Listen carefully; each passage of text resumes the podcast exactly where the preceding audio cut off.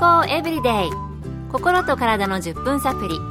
この番組はセブンス・デ・アドベンチスト・キリスト教会がお送りいたします。皆様お元気でしょうか？森田美恵です。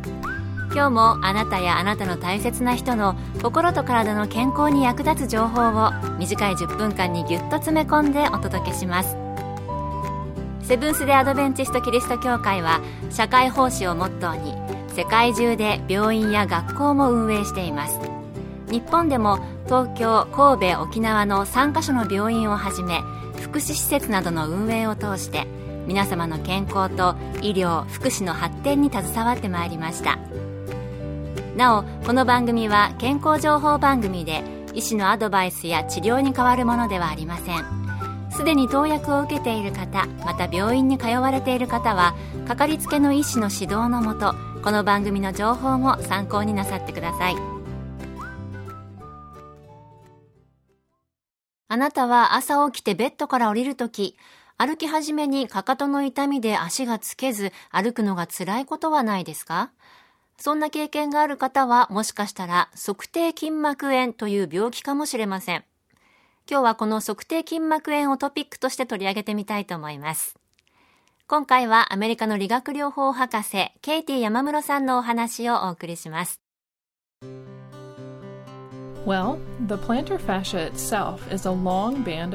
足の裏には衝撃を吸収したり体重を上手に支えるためアーチが形成されています測定筋膜はかかとの土踏まず側から足の指の付け根まで線状に伸びている長い筋膜でこれが強く張ることでこのアーチを維持しています。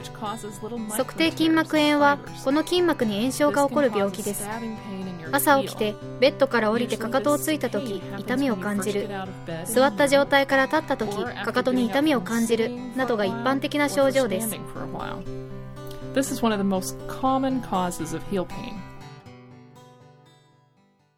朝起きて最初に足を床につけた時、または座った状態から立ち上がった時、足のかかとの痛みを感じるっていうことですよね。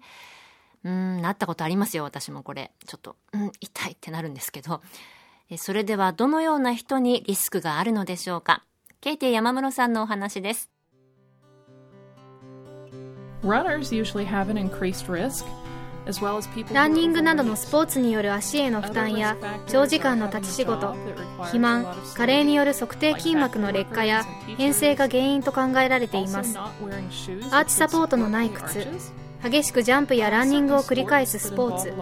そして扁平足だったりアーチが高すぎたりといった人にリスクがあります。一般的に40代から60代の人に起こりやすいようです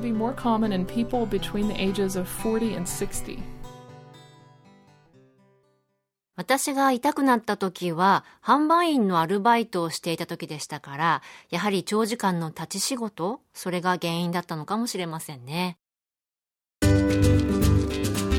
健康エブリデイ心と体の10分サプリこの番組はセブンス・デ・アドベンチスト・キリスト教会がお送りしています今日は測定筋膜炎という足の裏特にかかとのあたりに痛みを感じる病気について、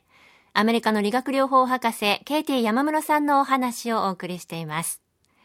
それではこの病気、どのように治療するのでしょうか？引き続き、ケイティ山室さんのお話です。Well, we want to decrease the pain in the foot, of course. もちろん痛みを軽減させたいのですが治療の前にまず痛みを起こしている原因を突き止める必要があります。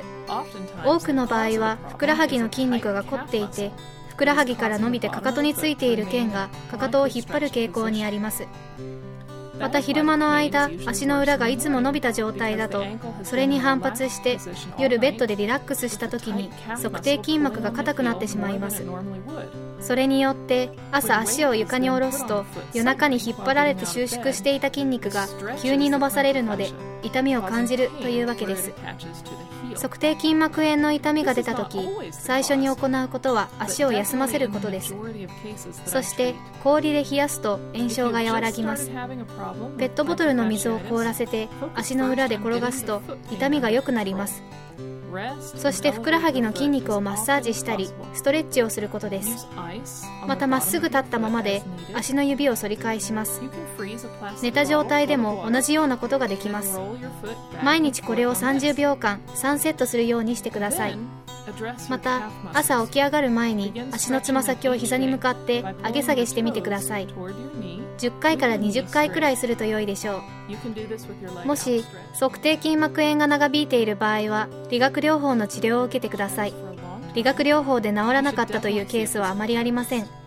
病院によっては手術やステロイドの注射を勧められるかもしれませんがそれをしなくても良いように早めに手を打つ必要があります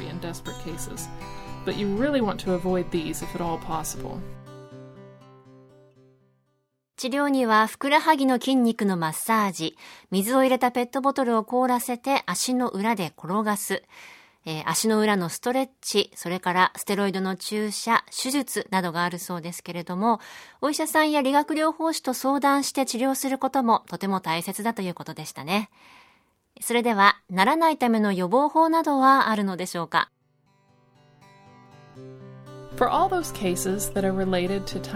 ふくらはぎの筋肉が凝り固まっているために痛みが出ることがありますので走ったりジョギングしたりジャンプをしたりするスポーツや長時間立ち仕事をする場合は常にしっかりふくらはぎの筋肉をストレッチする必要があります。特に女性でハイヒールを履いている人は一日中立ち仕事をしていなくても要注意です。ふくらはぎのマッサージも助けになりますサンダルやスリッパなどは平らなので症状を悪化させる恐れがあります。しっかりしたアーチサポートのある靴を選ぶことも重要です。最後に健康的な体重のコントロールをすることです。それによって測定筋膜の負担を軽減し測定筋膜炎を予防することができます。